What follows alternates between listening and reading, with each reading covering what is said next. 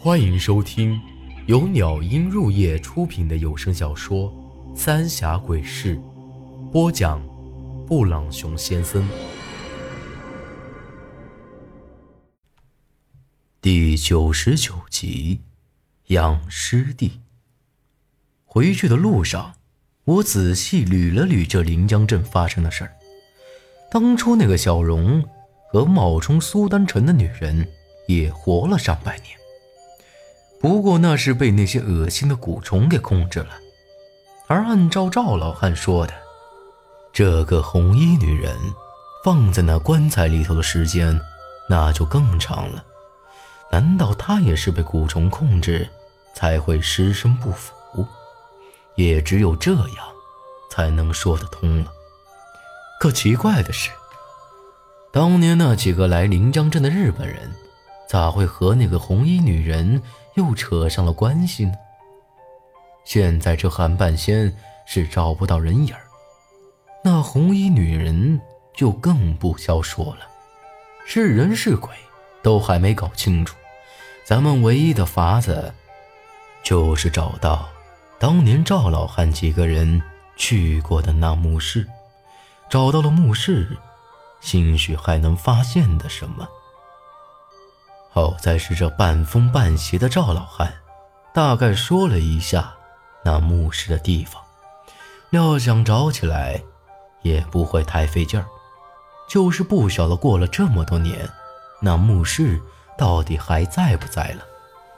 虽然天色还早，但咱们也不敢就这么去找那墓室，必须得好好准备一番才成。虽然说咱祖上。都是寻经的，可我和苏丹臣可从来没干过这事儿，只能把想到的行头都给准备齐儿了。这一准备就到后晌了，今儿个是没法去找了。一来是怕到了晚上，那个女尸回到了乱葬岗，咱们没法子应付得来；二是得看咱们今儿个晚上韩半仙。会不会跑出来闹事儿？从咱们回到临江镇，就一直被这些子怪事儿给缠着，连药铺子都没收拾。趁着这时间，咱们费了好一番功夫才给收拾好了。按照前两次出事儿的情况来看，这韩半仙专门找小娃子动手。这临江镇虽然大。但有刚出生不久的婴儿的人户，倒也只有那么几户。到了晚上，咱们挨家挨户的去给那几个人户家里给了一张苏丹臣画的符纸，又在床头也贴了几张。这样，就算韩半仙来，也不至于一下子就得手。做好这些之后，咱们整晚都在守着这些人家。但一直等到天亮，韩半仙也没出现，那红衣女人也没见着。咱们背起那些行头，就去了乱葬岗。看来咱们唯一的入手点就是那墓室了。按照赵老汉说的地儿，咱们倒也很快就找到了个大概。只要是找到当年……被那日本女人给封起的洞口，还不是简单的事儿。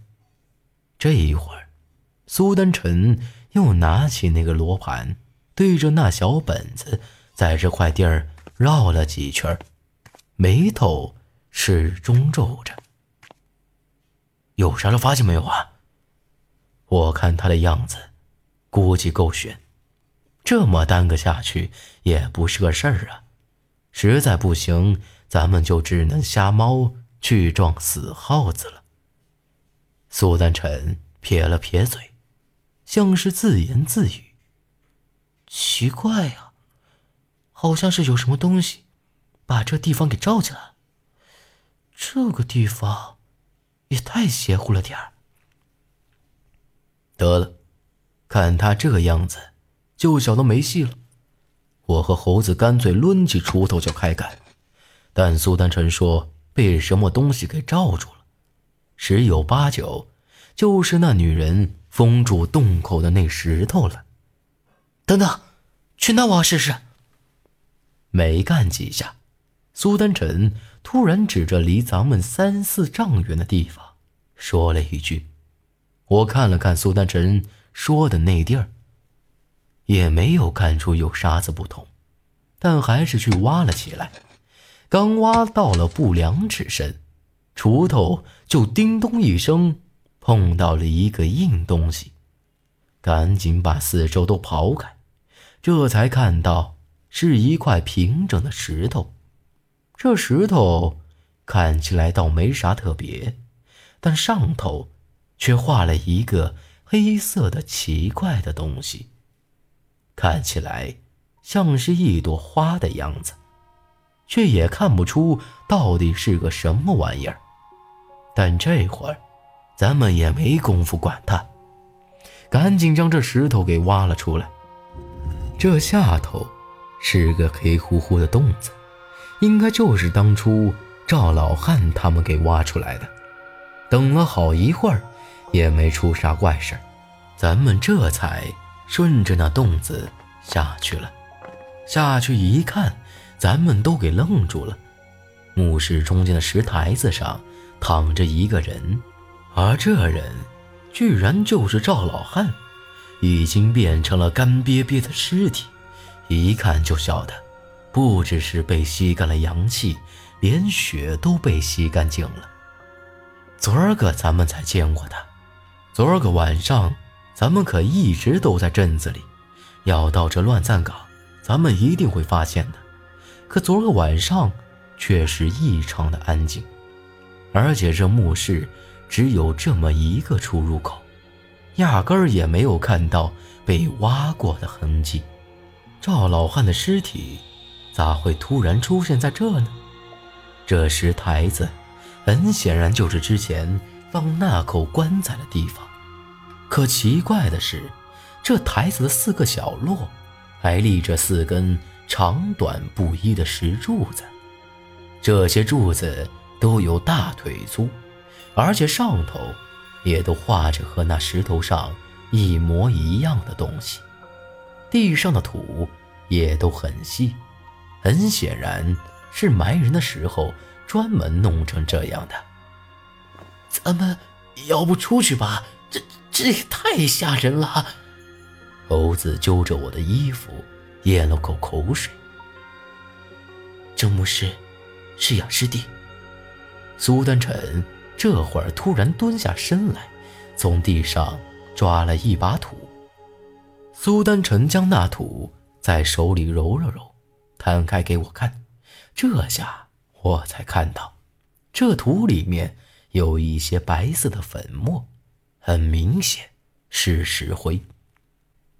关于养尸，我也倒是听过不少，这法子自古以来就有，都是一些歪门邪道用的，无非就是用一些法子，让尸体不腐烂。然后还得找个好地儿聚集阴邪之气才成，看起来简单，但能真正养成的却没几个。这可比那蛊虫控制尸体更吓人。养成的尸体不但看起来和平常人没啥两样，更恐怖的是，尸体的魂魄也是厉鬼，能脱离尸身出去。当年赵老汉。